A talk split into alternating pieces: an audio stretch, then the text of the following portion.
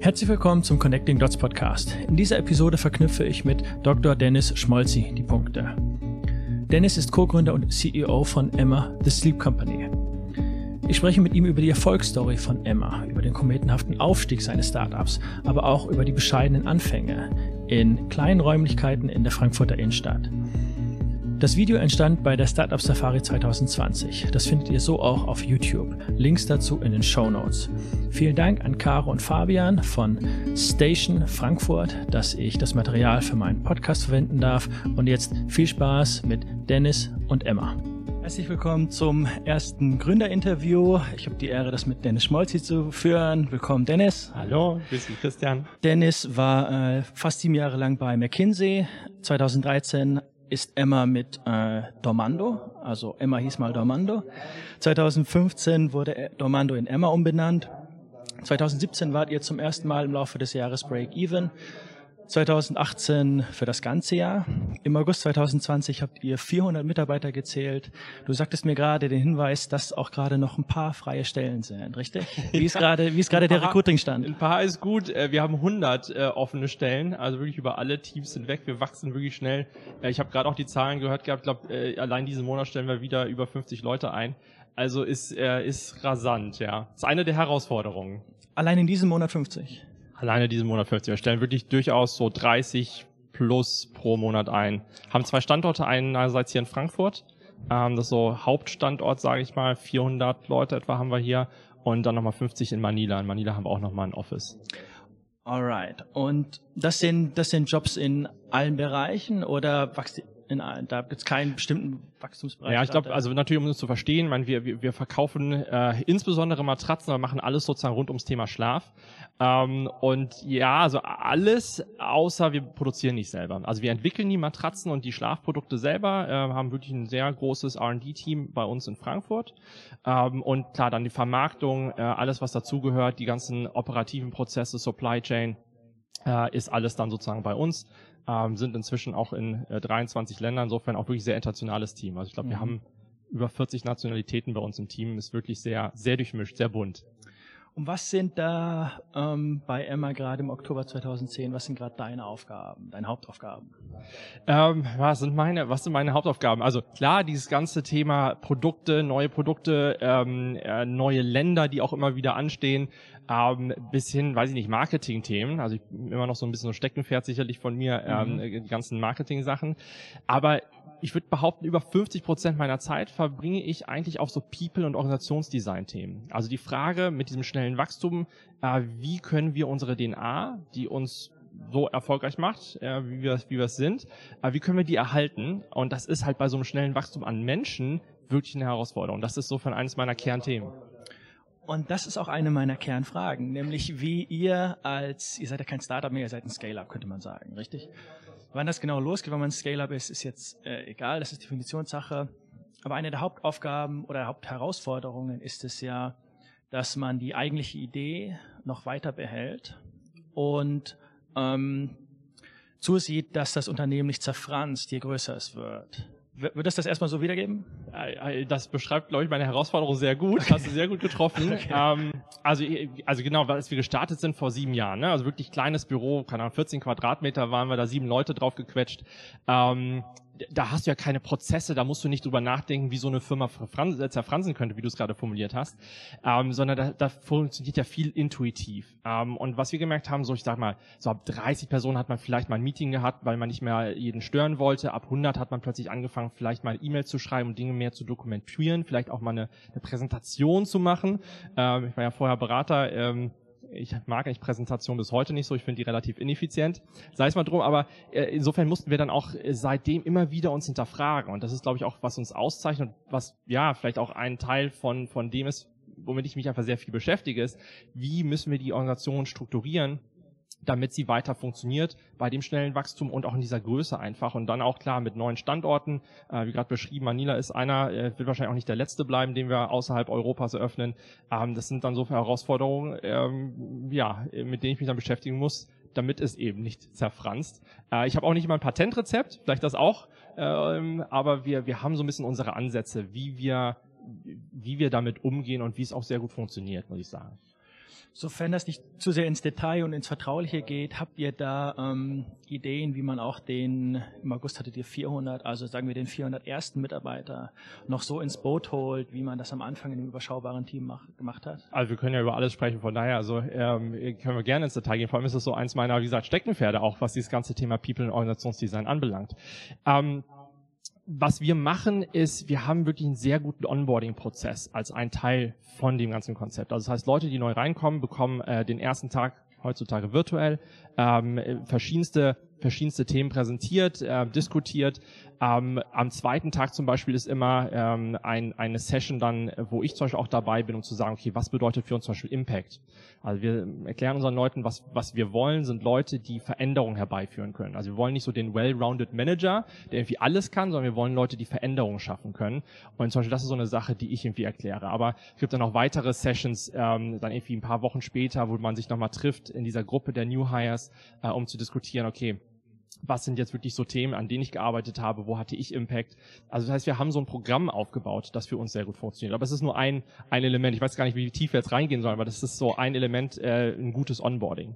Also ihr macht da den Leuten so ein bisschen deren, deren Purpose äh, sichtbar. Und wenn die das gespiegelt bekommen, dann wird denen auch weiterhin bewusst, ah, das ist meine Aufgabe hier. Also genau, also wir, wir, wir, wir, wir sagen sozusagen, jeder, der bei uns startet, soll die Dinge hinterfragen. Das ist Teil unserer Kultur. Wir wären nicht da, wenn wir nicht die Dinge hinterfragt haben. Also mhm. am Anfang, als wir gestartet sind, haben die Leute gesagt, man kann doch Matratzen nicht online verkaufen, muss man doch ausprobieren. Ähm, dann haben wir so ein bisschen darauf geantwortet, bei Schuhen hat man das, glaube ich, auch mal gesagt. Und was so bestimmte Schuh, damals Schuhverkäufer jetzt machen, ich glaube, da ist man relativ beeindruckt von. Mhm. Ähm, also von daher haben wir das, haben wir uns da nicht beirren lassen, haben die Dinge hinterfragt und machen sie anders. Und das betrifft jeden, der bei uns startet. Das ist wirklich vom Kundenservice Agent, äh, der hinterfragen soll, wie kommunizieren wir mit dem Kunden, zu äh, den Kollegen im Marketing, die hinterfragen sollten, wie gehen wir sozusagen im Marketing vor, wie, wie bauen wir unsere TV-Kampagnen auf, äh, bis hin zur Produktentwicklung. Also solche Produktentwicklung, wir haben, ähm, äh, was glaube ich viele andere Unternehmen geschafft, nicht geschafft haben, sehr viele Preise für äh, unsere Matratze in vielen, vielen Ländern bekommen äh, wirklich in vielen Ländern äh, die beste getestete Matratze. Äh, und, und das ist etwas, was wir nur geschafft haben, indem wir die Dinge immer wieder hinterfragen. Und das den Leuten klar zu machen, wenn sie bei uns starten, dass das der Anspruch ist, dass sie nicht einfach Dinge hinnehmen, sondern immer hinterfragen und Neues schaffen äh, und Verbesserungen herbeiführen. Das ist so die DNA. Das Continuous Improvement, glaube ich, wird man es auch bezeichnen. Und das ist ja auch eine, eine, eine Entrepreneur, eine Startup-Mentalität. Ne? Den Status quo hinterfragen und sich zu überlegen, wie man es besser machen kann. Die ersten zwei bis drei Jahre ähm, ich könnte mir vorstellen, dass du damals noch ganz, ganz andere Schwierigkeiten hattest. Also, dass das, was du jetzt machst, wahrscheinlich damals dein Wunsch war. Oh, ich wünschte, ich hätte mal solche Probleme mit dem Unternehmen. Was, was für Probleme aus den ersten zwei bis drei Jahren hast, hattest du denn, die du froh bist, jetzt nicht mehr zu haben? Ja, äh, sehr, sehr, gute Frage. Also natürlich, die Rolle hat sich total verändert. Ne? Also als wir gestartet sind, ähm, habe ich dann, weiß ich nicht, teilweise äh, so einen Matratzenberater selber programmiert nachts bis um, keine Ahnung, 5 Uhr morgens. Ähm, das mache ich jetzt nicht mehr. Mein, ähm, mein Head of Technology hat mir gesagt, ich darf nicht mehr den Source Code anfassen, also schon vor einigen Jahren. Ich glaube, das ist auch gut so. Ähm, also von daher, die Rolle hat sich deutlich verändert. Ähm, es gibt aber sicherlich Dinge, die, wo man froh ist, dass man sie nicht mehr hat. Und vielleicht eine Sache, die mir sofort eingefallen ist, du gesagt hast, ähm, ich bin froh, dass wir eben Break-Even geworden sind. Mhm. Ähm, also sehr persönlich, was mich immer am meisten belastet hat, man redet ja immer so von den, von den tollen Phasen eines Startups und es ist immer alles großartig, man wächst ja so schnell und dies und jenes. Aber ich glaube, jedes Startup und jeder Gründer kennt das, das ist, es ist eher Achterbahnfahren. Ne? Und ähm, man hat zwar immer diese Höhen, wo man, wo alles toll ist, aber es gibt halt auch mal diese tiefen Täler. Äh, und gerade die ersten Jahren, da ist es halt so, jedes Jahr brauchst du irgendwie eine Finanzierungsrunde, um zu überleben und zu gucken, dass du, dass du deine Gelder zahlen kannst. Und wenn du dann irgendwann mal einen Lieferanten anrufen musst und sagen musst, wir brauchen eher einen Zahlplan, wir können es gerade nicht zahlen, das ist für mich äh, wirklich die härtesten Phasen gewesen. Ähm, und von daher kann ich da sagen, das ist etwas, da bin ich sehr froh, dass wir da raus sind. Ja das, das finde ich schön, dass du das ähm, auch von dir aus erwähnst, weil ansonsten oft so die Startups als äh, Erfolgsstories geschildert werden und die harten Jahre vergessen werden, die oft viele sind. Du bezeichnest es als Achterbahnfahrt, andere bezeichnen es auch als, als Marathon. Das ist wie eine Marathon-Achterbahnfahrt, ne? die, die ich gar nicht mehr genau, ja, ja. Und hoffentlich ist man am Ende dann sehr happy und froh, wenn man sozusagen durchs Ziel, wobei das Ziel gibt's eigentlich gar nicht. Das geht ja irgendwie immer weiter. Das ist ein interessantes Thema. Ich hatte ähm, in meiner Recherche bin ich drauf gestoßen. Du meintest, du möchtest gar nicht so der Seriengründer sein, sondern eher der Langzeitgründer, Langzeit, langfristig was Großes ähm, aufbauen. Ähm, was ist da so das, äh, das Endgame? Na, so, so sagen wir das im Englischen ja, teilweise. Was ist ja. so das große Ziel von Emma?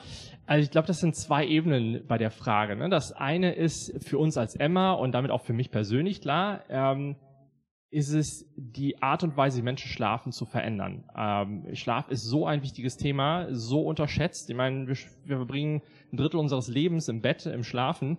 Ähm, ein Prozess, der total wichtig ist, können wir mega viel drüber reden. Insofern, das zu verändern, ähm, äh, treibt mich an und inspiriert mich und da möchten wir hin und müssen wir einfach auch noch weitere Produkte liefern und noch neue Dinge, an denen wir arbeiten äh, und damit den weltweit führenden Spieler im Bereich Schlaf auch aufbauen und die weltweit führende Marke äh, im Bereich Schlaf. Der andere Teil, der da aber drin steckt, ist sicherlich eine sehr persönliche. Ne? Also wenn du sagst, ähm, also sehr gut recherchiert, ähm, ich bin eher jemand, ich, ich liebe es, das zu optimieren und weiter aufzubauen. Ähm, das geht ja, das ist einfach meine persönliche Motivation, Motivation wie ich ticke. Ähm, also ich persönlich, also wir sind ja zu zweit gestartet. Ich glaube, wenn du meinen Mitgründer Manuel fragst, der wird das ein bisschen anders beantworten. Aber ich persönlich, ich liebe es zu optimieren. Und ähm, also wenn ich mal in Computerspielen Logiken denken darf, ähm, ich bin eher so der Anno 1800, ich baue komplizierte Produktionsketten auf. Ich erinnere mich ähm, dran. genau. ähm, äh, also das, das macht mir einfach Spaß. Ähm, und dann mit großartigen Talenten zu arbeiten, ähm, in unserer Firma und jeden Morgen reinzukommen, zu sehen, was da einfach für, für tolle Sachen geschaffen werden, das motiviert mich. Und von daher, ich, ja, warum sollte ich das ändern wollen? Und deswegen also dieses, dieses, dieses immer neu gründen, ich, ich bin glaube ich auch nicht so der typische Entrepreneur, muss ich dazu sagen. Also viele meinen, wenn man gründet, ist man automatisch Entrepreneur. Ich bin, ich würde mich eher so als Typ Manager bezeichnen und von daher macht mir das total Spaß, was ich mache. Meine Frage nach dem, danach, wie du über so viele Jahre, sieben Jahre den Fokus behältst, erübrigt sich vielleicht auch so ein bisschen, wenn man sich dieses Ziel vor Augen hält und jeden Tag so motiviert wie du in die Arbeit geht, dann ähm, Verlierst du da überhaupt noch manchmal den Fokus oder fühlst dich sogar überwältigt? Ja, also ich glaube, das sind zwei verschiedene Sachen. Das eine ist vielleicht Motivation. Ähm, also das, da habe ich meinen, also habe ich meinen, meinen Modus gefunden. Mir macht das einfach mega Spaß. Äh, das andere ist, den Fokus zu verlieren. Ich glaube, das ist schon eher eine Herausforderung. Vor allem ich persönlich bin jemand, der sehr detailorientiert ist. Ich kann mich sehr gern auch mal in Details verlieren. Ich musste über die letzten Jahre auch dank meines Mitgründers, der da deutlich mehr das große Ganze immer sieht, ähm, auch dahin bringen, dass ich, dass ich wirklich den Schritt zurück ausreichend mache. Was natürlich hilft, ist bei der Größe der Firma, dass man es, ich glaube, das sollte auch jeder Gründer versuchen, dass ich es hinbekomme, nicht mehr in der Firma zu arbeiten, sondern an der Firma zu arbeiten. Ähm, also ich glaube, man muss sich als Gründer sozusagen eigentlich redundant machen, nicht weil man gehen will, sondern damit man die Zeit hat, über strategische Dinge nachzudenken. So, und was wir noch zusätzlich sicherlich haben, um den Fokus zu behalten, sind ich sag mal, Prozesse oder Meeting-Rhythmen. Ich glaube, Meeting-Rhythmen wirklich für so eine größere, gewachsene Firma sind total wichtig. Wir haben so Meeting-Rhythmen, wo wir ähm, jedes Team in so einem dreimonatigen Zyklus in so einer Peer-Diskussion, wir nennen das Big Lever Workshop, in so einer Peer-Diskussion äh, über die Strategie jedes Teams zusammen diskutieren und nachdenken. Oder wir haben so C-Level-Meetings, wo wir einmal im Monat sagen, okay, Schritt zurück, was ist eigentlich die größte Opportunität, was ist das größte Risiko, ist das gut gemanagt? Also es gibt, es gibt ja Prozesse, Meeting-Rhythmen, die uns einfach helfen. Und ähm, wie haben sich diese Meeting-Rhythmen über die, über die sieben Jahre verändert?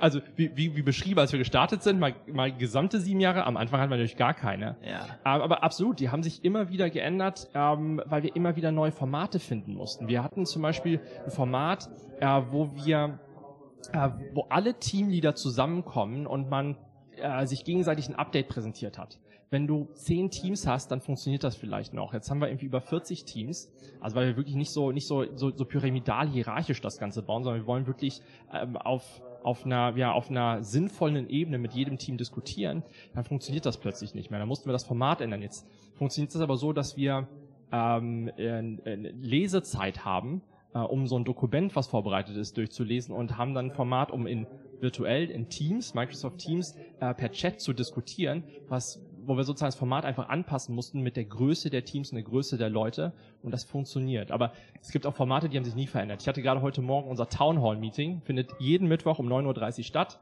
seit, ich habe keine Ahnung, wahrscheinlich seit 2015.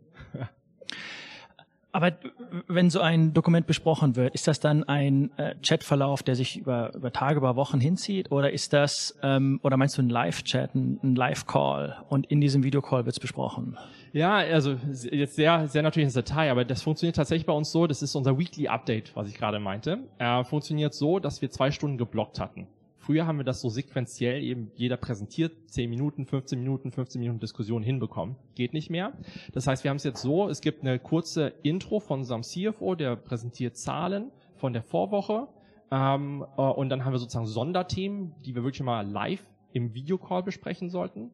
Und dann gibt's eine Unterlage, die hat jede Woche etwa 100 Seiten, also schon ordentlich was zu lesen, aber wir haben halt auch eineinhalb Stunden locker dann nochmal nach dieser, nach dieser Intro, ähm, wo jeder in seinem Rhythmus die Dinge liest und dann in Teams in der jeweiligen Gruppe, also es gibt dann so ein bisschen, ein bisschen strukturiert, ähm, Fragen stellt und Diskussionen entstehen. Und die entstehen dann tendenziell insbesondere innerhalb dieser zwei Stunden, aber daraus erfolgen dann auch manchmal, oh, wir müssen uns hier nochmal zum Meeting zusammensetzen, das können wir jetzt nicht per Chat lösen, mhm. aber da müssen wir, glaube ich, uns nochmal noch mal connecten oder austauschen über Erfahrungen zwischen den Ländern. Ähm, sozusagen da passiert ja, da, da passiert sozusagen die, die, die initiale Zündung für auch dann weitere Diskussionen natürlich, die außerhalb dieses Chats stattfinden. Aber diese zwei Stunden sind extrem wertvoll, äh, weil wir darüber hinbekommen, dass die gesamte Firma eigentlich weiß, was passiert, wo, äh, was ist gerade wichtig äh, und diese, diese Abstimmung hilft da. Wo holt ihr euch die Inspiration für so eine Organisation, für solche Arbeitsabläufe her? Kommt das aus deiner McKinsey-Zeit? Kommt das von Mentoren? Wo kommt das her? Also es gibt natürlich überall Inspiration. Ähm, es gibt auch mal irgendwie ein gutes Buch, äh, was, wobei ich nicht der große Buchfan bin. Ich glaube zwei Bücher, weiß nicht, ob ich die äh, hier, hier, hier nennen darf. Es gibt einerseits äh, Powerful von, von Patty McCord über die Netflix-Kultur, das fand ich ganz spannend, und Scaling Up äh, von Vern Harnisch äh, waren so zwei Bücher, die ich zum Beispiel ganz spannend fand. Ähm, aber äh, tatsächlich ist auch viel sozusagen für uns selbst entwickelt. Ähm, ja, du hast gesagt, McKinsey vielleicht als Inspirationsquelle. Da zum Beispiel habe ich eine Sache mitgenommen, ähm, wie sich McKinsey selber organisiert und so eine weltweite Exzellenz schafft in der Größe, die sie haben. Also habe ich selber nicht realisiert, retrospektiv realisiere ich das. Also zum Beispiel unser Interview-Ansatz, äh, Recruiting-Ansatz, äh, hat viele Parallelen dazu, aber es ist viel selbst entwickelt. Man man weiß erst, was man hatte, wenn man es nicht mehr hat, ne? Ja, ja, ja, tatsächlich. Also retrospektiv ist immer einfacher zu sagen, was hat man gelernt. Leute denken dann oft, wenn du in der Beratung bist, dann lernst du halt ganz viele Methoden und die Dinge zu strukturieren. Was mir am meisten geholfen hat, ist retrospektiv ist, wie äh, McKinsey sich selber organisiert. Und insofern aber gibt es wirklich viele Inspirationen. Wir haben auch irgendwie tolle Business Angels in der Anfangszeit gehabt, äh, von denen man Inspiration nehmen könnte. Aber wir haben auch viel wirklich selbst entwickelt. Ähm, also unser Organisationsdesign ist schon speziell. Und wir haben ja auch gerade eine Transaktion gemacht, Haniel, ähm, großer Family Equity ähm, Investor, ähm, hat ja Anteile bei uns gekauft und äh, was wirklich spannend war, äh, Thomas Schmidt, der CEO von Haniel, ähm, äh, wir haben sozusagen im ersten Meeting, als wir uns kennengelernt haben, sofort gemerkt, dass wir sehr, sehr ähnlich ticken, was Kultur und Organisationsdesign anbelangt. Und auch Haniel sagt, okay, vielleicht gibt es so ein paar Elemente, äh, wo wir auch von sozusagen uns als Emma nochmal äh, Dinge übernehmen können und lernen können, zum Beispiel im Recruiting-Prozess. Ähm, und das ist ein spannender Austausch. Ja. Also die Großen lernen von den Kleinen, ha? Ja, ich glaube gegenseitig, ja, gegenseitiges Lernen ist es, ja. glaube ich. Ähm, aber in diesem Organisationsdesign-Thema ähm, wirklich ähm, haben wir, glaube ich, ein paar Sachen geschaffen, die, die zumindest für uns sehr gut funktionieren. Ja. Wenn du sagst, dass ähm, so People und Organisationsdesign ein großes, äh, eine große Aufgabe von dir ist, dann machst du dir sicher auch über Unternehmenskultur Gedanken, richtig? Äh, ich bin von dir auf, einen, äh, auf ein Statement gestoßen, du hältst Boni, also einen Bonus für sehr gefährlich. Äh, warum ist es so? Ja, da ähm, freuen sich ja viele sehr drauf. Ja, ähm, vielleicht zwei Dinge. Das eine, ähm, äh, übrigens, dass ich mich so viel mit People und Org beschäftige, ich glaube, wenn du schnell wachsendes Unternehmen bist, äh, ist das die wichtigste strategischste Sache, äh, glaube ich, äh, die du, die du angehen musst, weil nur darüber kannst du ja skalieren. Also es gibt wenig Unternehmen, die ohne Leute skalieren können, äh, aber die meisten müssen mit Leuten skalieren, dann diese Exzellenz zu schaffen. Ich glaube, da ist das sehr wichtig. Ähm, Boni ähm, halte ich tatsächlich für nicht hilfreich. Also ähm, was, was, was passiert denn, wenn man einen Bonus zahlt? Man schafft eine Incentivierung, klar, aber man schafft eine Incentivierung für jemand Einzelnes oder wenn es ein Teambonus ist, für ein Team. Und dann fangen die aber eher wir als Einzelkämpfer an, gegeneinander, gegenüber Ressourcen zu kämpfen. Ähm, und, und das ist noch ein anderer Effekt, also ich persönlich, und ich glaube, da können viele, viele Bezug zu nehmen, äh, man will man eigentlich für den Bonus arbeiten oder will man Spaß daran haben, was man macht? Und es ist, glaube ich, viel inspirierender, ähm, einfach Spaß daran zu haben, großartige Dinge zu machen, mit tollen Leuten zusammenzuarbeiten.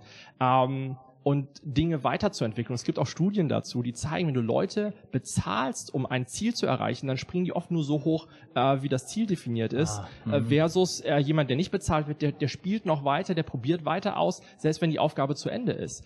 Ähm, von daher glaube ich auch aus der Psychologie sieht man, dass es, äh, dass es da negative Effekte gibt. Insofern, wir haben keine Boni in unserer Firma und ich halte das für absolut richtig. Ich glaube sogar, dass jedes, jede Firma, es hängt mit einer Kultur noch ein bisschen zusammen. Ich glaube, nicht jede Firma kann es einfach machen.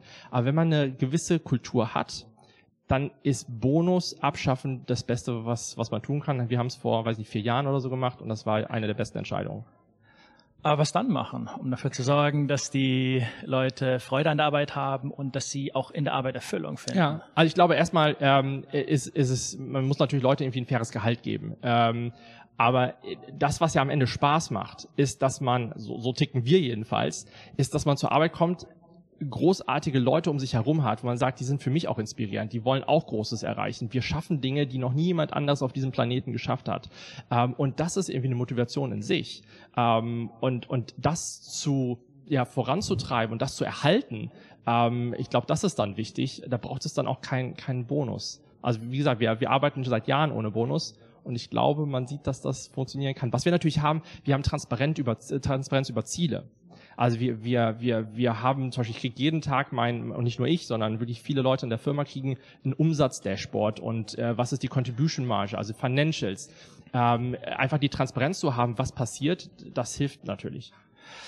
Das erinnert mich an etwas anderes, was ich von dir gehört habe, nämlich, dass du ähm, Performance wichtiger findest als Branding. Was in unserer Zeit ein interessantes Thema ist, beziehungsweise eine interessante Gegenmeinung zu dem, was man sonst oft auf in den sozialen Medien und in der Werbung und Kommunikation hört. Purpose ist so wichtig. Was ist, was ist dein Zweck? Und Branding äh, hat fast schon so einen Stellenwert wie das eigentliche Produkt. So kommt es mir manchmal vor, wenn man die Leute darüber reden hört. Aber du meinst, nee, Performance ist wichtiger und Branding ist sekundär, richtig? Ja, äh, genau. Punkt.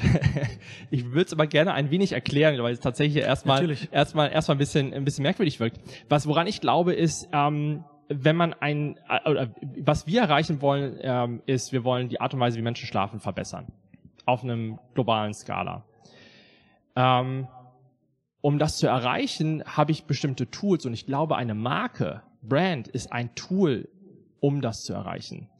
Ähm, das heißt, äh, wir gehen so ran, dass wir sagen, okay, wir gucken uns einfach, wir lassen uns auf die Länder ein, weil wirklich die Länder sind sehr, sehr unterschiedlich in dem Segment. Wir lassen uns auf die Länder ein und gucken, was funktioniert. Und in einem Land sind wir die Premium deutsche Marke, in einem anderen Land ist Deutschland nicht gerade so besonders gut gesehen. Ähm, und da verheimlichen wir eher sozusagen unsere Heritage und gehen eher darauf, dass wir in dem Land vielleicht produzieren.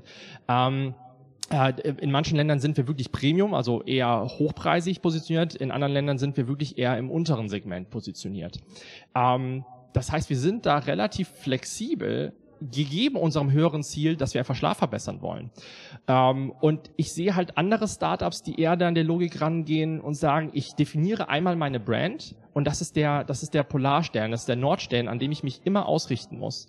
Um, ähm, und ich glaube, das kann gefährlich sein, weil man manchmal dann so ein bisschen mit Scheuklappen da durchläuft und nicht realisiert, dass vielleicht ein bisschen eine andere Tonalität doch helfen könnte. Oder zu akzeptieren, dass man vielleicht viel, weiß ich nicht, einen Rabatt gibt, einen großen Rabatt gibt. Manche sagen ja, okay, Rabatte äh, könnte irgendwie ein Problem sein, ähm, weil es sozusagen die Brand diluten könnte.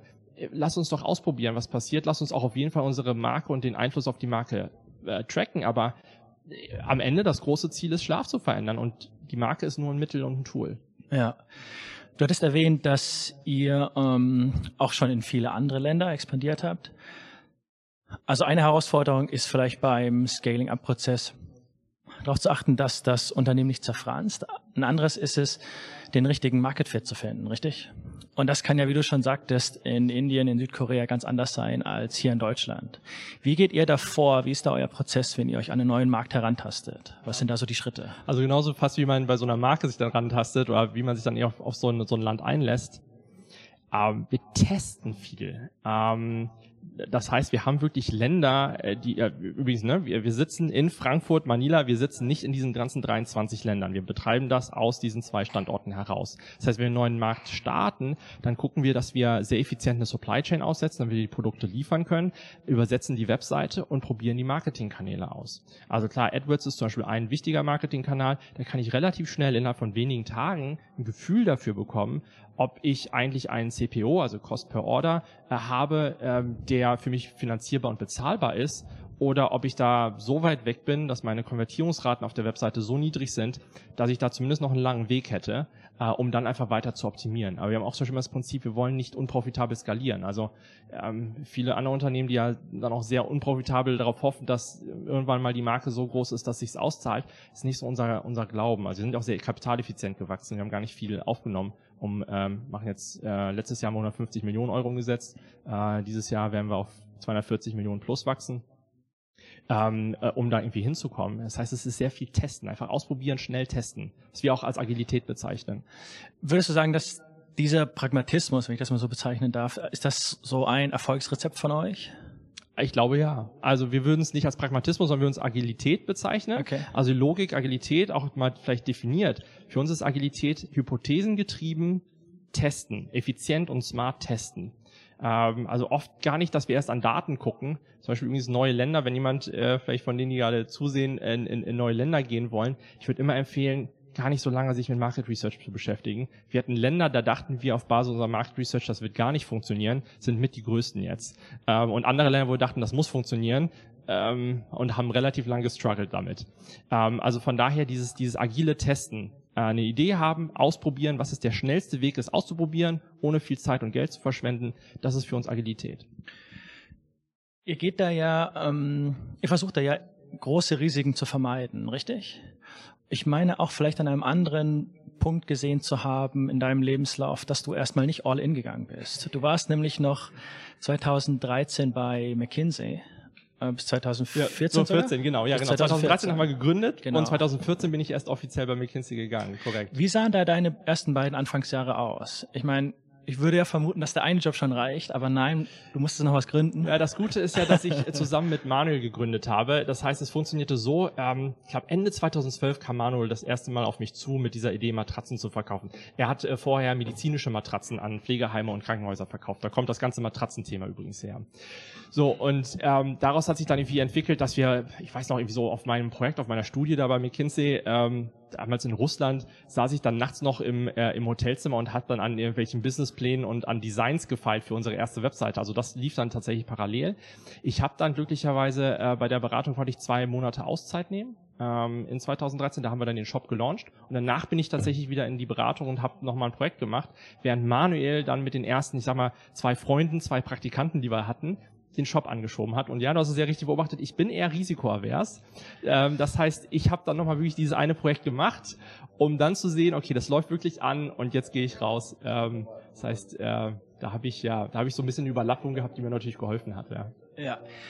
Also eines haben wir klargestellt, Startup ist, Startup gründen ist hart, ist eine Achterbahnfahrt. Und das zweite, dass Gründer nicht immer diese großen Risk-Taker sind, wie das oft so in der, in der Öffentlichkeit wahrgenommen wird.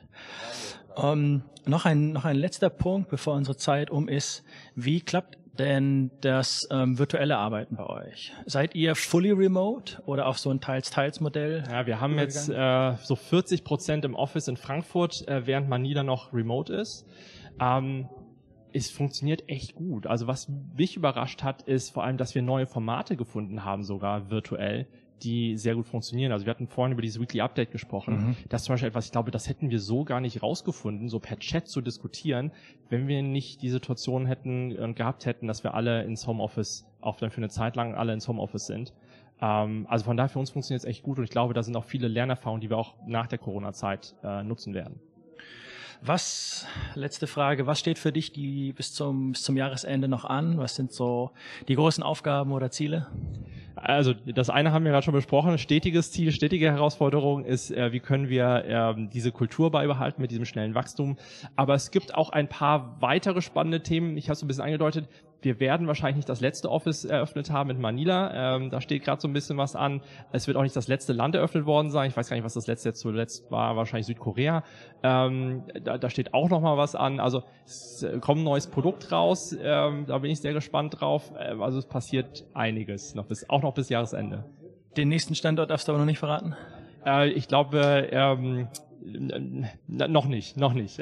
Okay, okay, wir, wir sprechen uns dann andermal. Genau, wir machen dann Follow-up.